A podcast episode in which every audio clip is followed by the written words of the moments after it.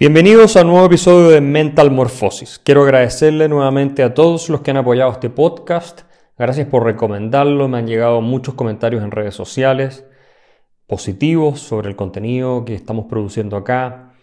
Y también gente incluso que me ha en la calle felicitado, que estaba oyendo los podcasts. Eh, se difunden también por Spotify, al menos una parte, como ustedes saben.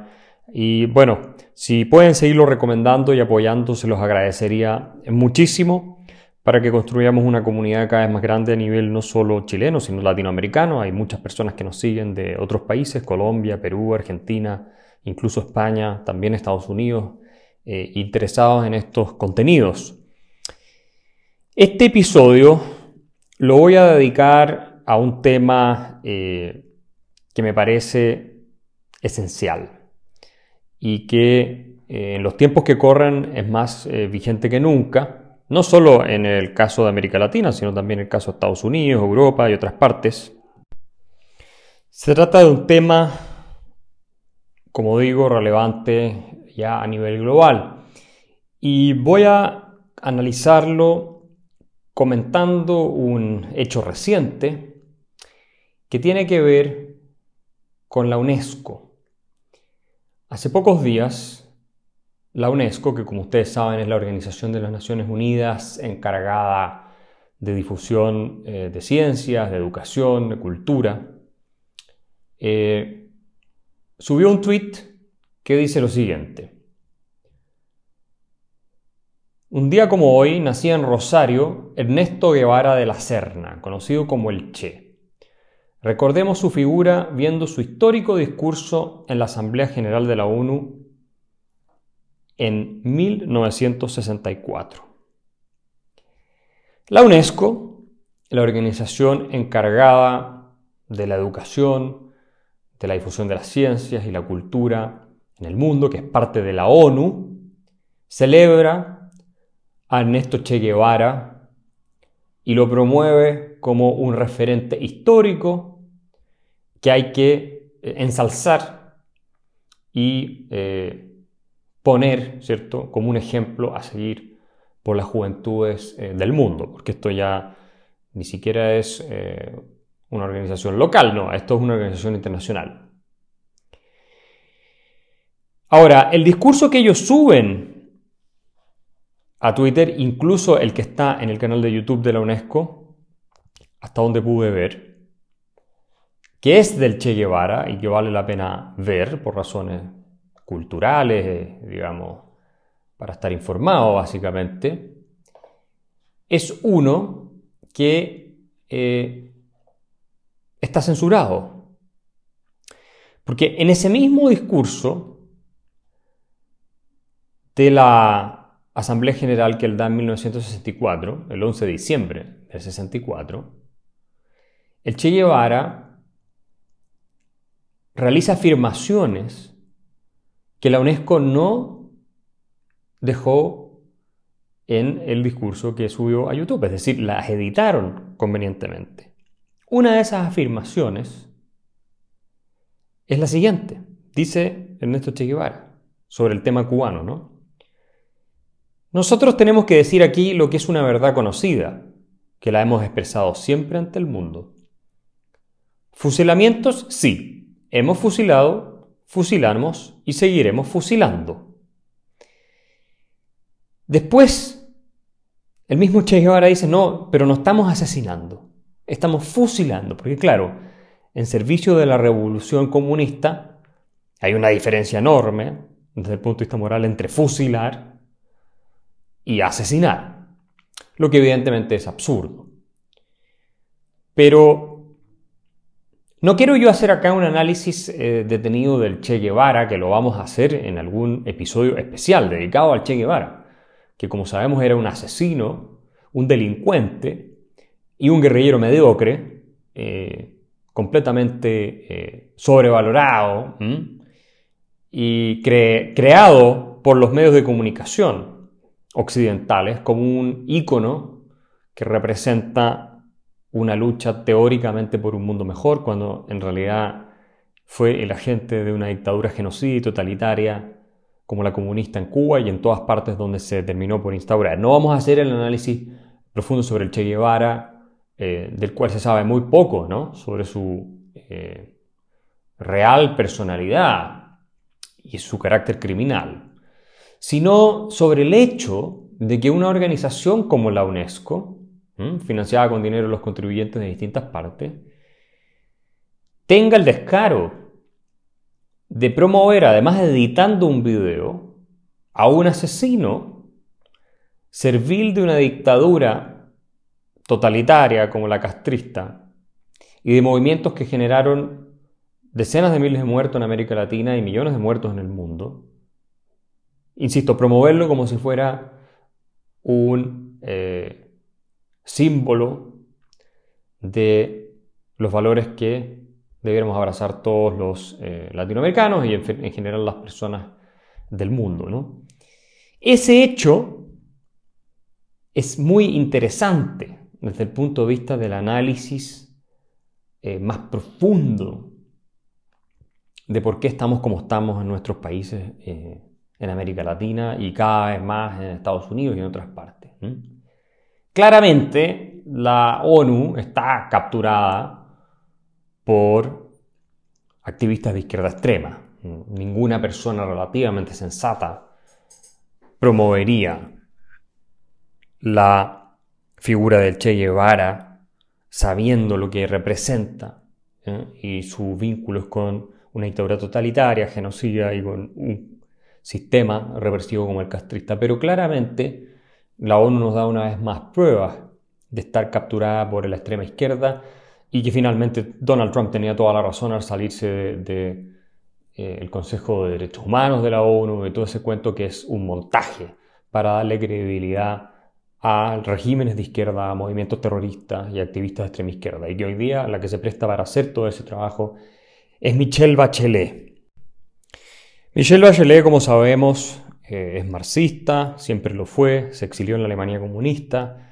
que fue un régimen totalitario criminal, que construyó un muro para evitar que eh, los alemanes escaparan de ese paraíso, ¿no es cierto?, al lado maligno del capitalismo, y que los fusilaban en la frontera, y los torturaban, les quitaban a sus hijos, secuestraban incluso a niños eh, para quitárselo a sus padres, y ella se asiló allá, supuestamente escapando del criminal eh, sistema de Pinochet en Chile, para meterse, digamos, en este eh, otro sistema muy humanista, muy eh, respetuoso de los derechos humanos, según Bachelet, porque ella nunca criticó a la Alemania comunista, ni una sola vez a la dictadura marxista bajo la cual vivió. ¿Por qué? Porque la izquierda no cree en los derechos humanos. Los derechos humanos son un instrumento que utilizan con fines políticos, retóricos, para avanzar sus agendas de poder.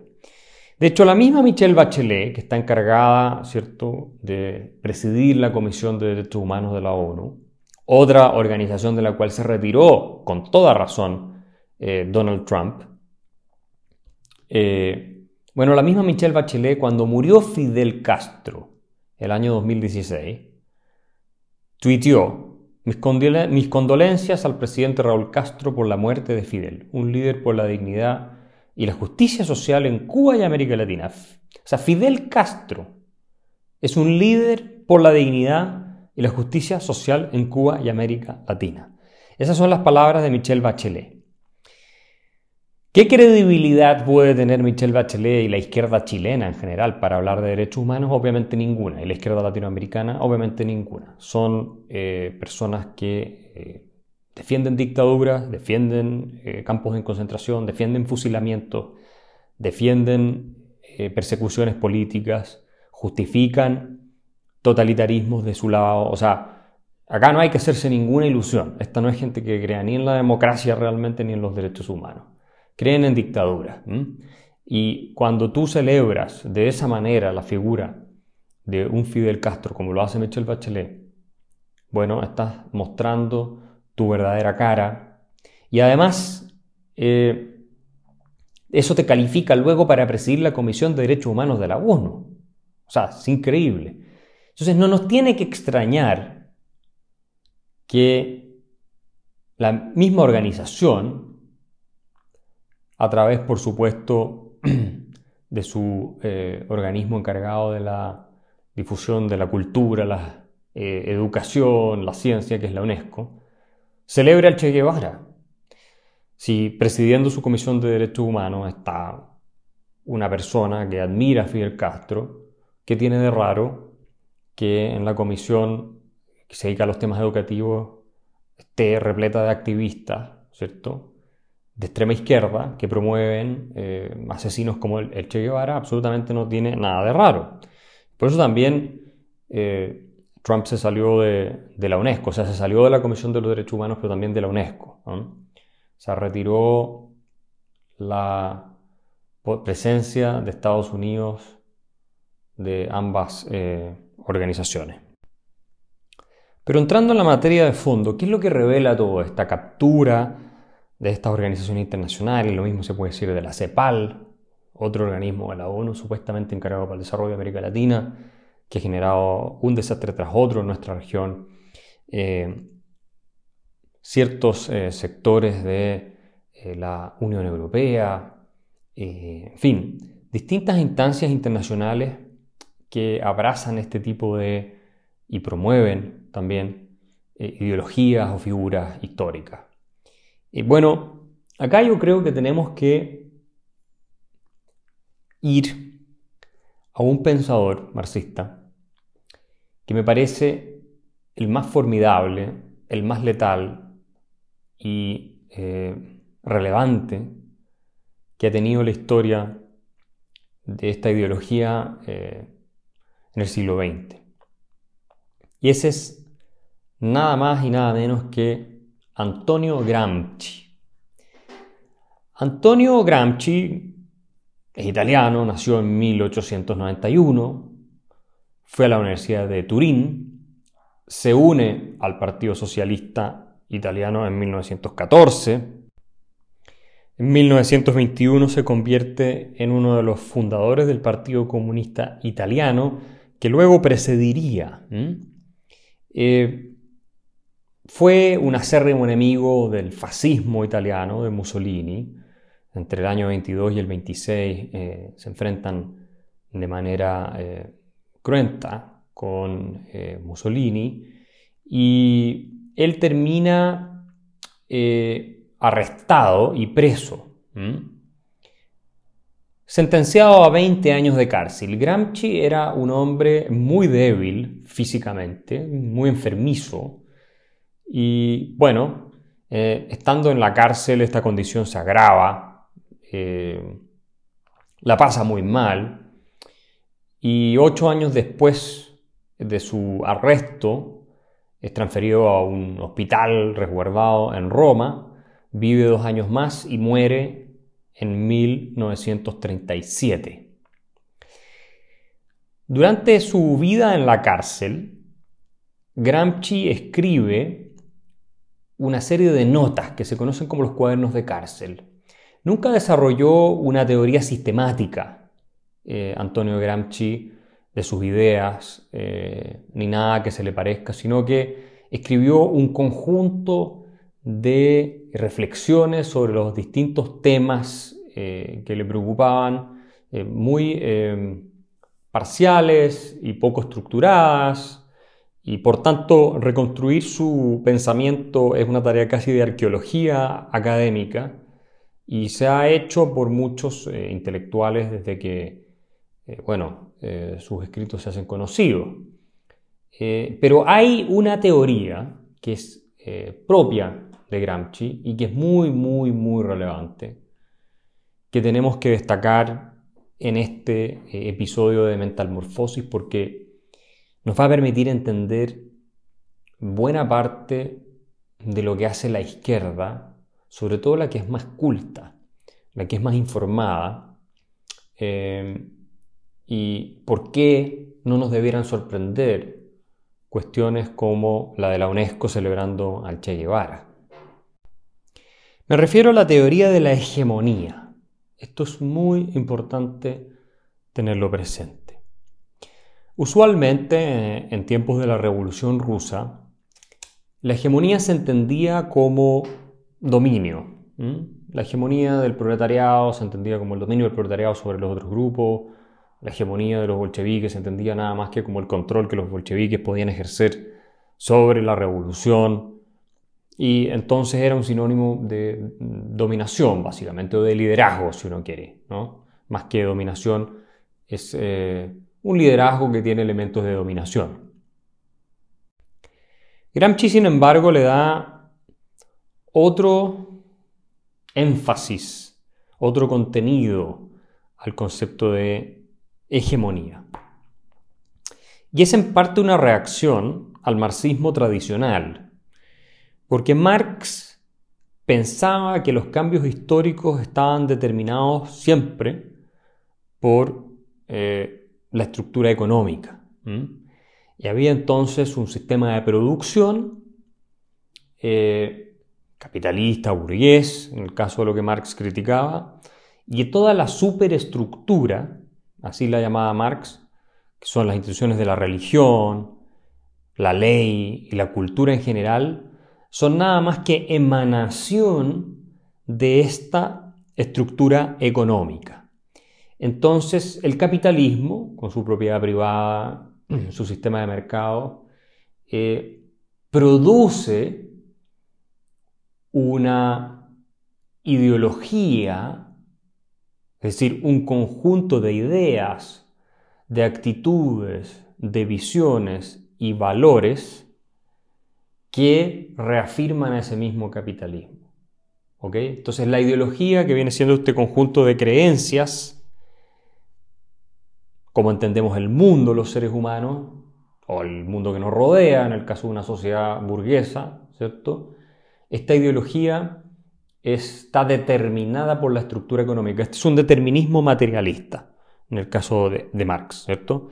Y para cambiar entonces la sociedad hay que transformar las instituciones económicas. Y con eso se eh, caen eh, las manifestaciones culturales, artísticas, científicas, religiosas, las ideas, las ideologías, todo lo que eh, produce ese orden económico determinado. Entonces, lo que hay que hacer es la revolución proletaria, eh, cambiar las estructuras económicas y con eso cambia entonces la ideología. Son los cambios en la estructura económica lo que determina los cambios o genera, produce las transformaciones a nivel de la superestructura. Cuando estamos hablando de esta superestructura, por supuesto, eh, nos referimos, hay que insistir en las eh, ideas comunes, en la religión, el arte, la cultura. Es decir, el arte burgués representa valores burgueses y por lo tanto confirma el orden burgués, ese arte burgués, como conjunto de valores e ideas, ¿verdad? Y en una sociedad comunista va a haber arte comunista, no va a ser el arte burgués. ¿ok? ¿Por qué? Porque la estructura económica va a ser distinta y por lo tanto todas las producciones culturales, ideológicas que salgan serán eh, de acuerdo a esta nueva estructura económica. Es importante aquí destacar que para Marx la ideología, ¿cierto? Este conjunto de actitudes, valores, percepciones a través de los cuales entendemos el mundo, es una falsa conciencia en, en, términos finales, ¿no? Porque como hemos dicho, al estar determinada por la estructura económica, entonces tenemos una cierta ideología que representa, refuerza esa estructura económica, una ideología burguesa. Nosotros no vemos entonces el mundo tal cual es, sino que lo vemos eh, influido o determinado por estas ideologías, esta conciencia que se deriva de la estructura económica de producción y que nos hace naturalizar un orden que no tiene por qué ser natural. Entonces, desde el burgués hasta el proletario, todos creen que el sistema capitalista es el que hay que aceptar, porque su ideología, su falsa conciencia los lleva a eh, aceptar ese sistema que produce, insisto una vez más, todo el aparato de valores, de creencias que lo van confirmando sobre sí mismo. Entonces hay un determinismo completo. Y por eso es que Marx no cree en que finalmente las ideas eh, en sí mismas sean las que importan, que hay que cambiarle la mente a la gente, eh, aunque sí, por supuesto, en la práctica él escribió textos eh, y él mismo fue un ejemplo de querer cambiarle la mentalidad a la gente, pero en términos muy estrictos de su visión sobre la ideología, lo que él piensa es que las condiciones materiales son lo que hay que cambiar. Y entonces van a cambiar las ideas después como consecuencia de eso. Y Gramsci es una reacción a esta idea. Eh, y dice que lo que importa, sobre todo, eh, son las ideas, que las ideas no son 100% determinadas por la estructura económica. Entonces él reacciona en contra eh, del determinismo materialista económico de Marx. Para Gramsci entonces hay un mayor espacio para la agencia humana, para la libertad eh, de los seres humanos y sus decisiones eh, de cambiar eh, la realidad en su entorno. Entonces, Gramsci insiste en que la lucha de clases, que para Marx era una cuestión fundamentalmente armada, pero no únicamente, pero en el caso de Gramsci tiene que producirse a través de la ideología. A tal punto que en la visión de Gramsci las ideas pueden terminar catalizando una revolución. Y aquí es donde él desarrolla su concepto de hegemonía, el que ya habíamos mencionado. Y la verdad es que es un concepto bastante sencillo. Gramsci sostiene que los seres humanos no estamos regidos solo por, por la fuerza o por el poder, en el sentido más crudo, sino que también por ideas. Y que toda clase gobernante o dominante en una sociedad para sostenerse debe crear lo que en alemán se llama una Weltanschauung, una, un worldview, una visión de mundo, que debe ser compartida por las masas que no son parte de esa clase dominante para que la estructura social, económica, institucional que beneficia de esa clase dominante se pueda sostener. esta es la idea de hegemonía, que el conjunto de ideas el sentido común dentro de las masas avale finalmente, a través de estas creencias, la realidad en la cual los distintos grupos están funcionando o están viviendo. Entonces, nos parece natural, en un orden capitalista, que haya eh, finalmente personas con mucho dinero, otras personas pobres, ¿Y cómo legitimamos eso? Bueno, a través de la idea de la meritocracia, de la democracia liberal, todas estas cuestiones que se van convirtiendo en el sentido común de la ciudadanía, eh, nos permite tener una sociedad burguesa en que los que están arriba están arriba, los que están abajo están abajo. Y esto, dice Gramsci, eh, a diferencia de Marx, se puede cambiar no necesariamente pasando por una revolución violenta. Eh, sino con un cambio de ideas, un cambio ideológico, un cambio intelectual. Cuestión que Marx descartaba. O sea, Marx estaría de acuerdo con Gramsci en la tesis de que las ideologías dominantes siempre son eh, aquellas que han eh, planteado, que han puesto, que benefician a la clase eh, privilegiada, pero no estaría de acuerdo con Gramsci en esta tesis de que se puede cambiar y transformar el orden social a partir de un cambio de ideas, no. Pueden escuchar la segunda parte de este podcast en mi Patreon, es www.patreon.com slash Axel Kaiser.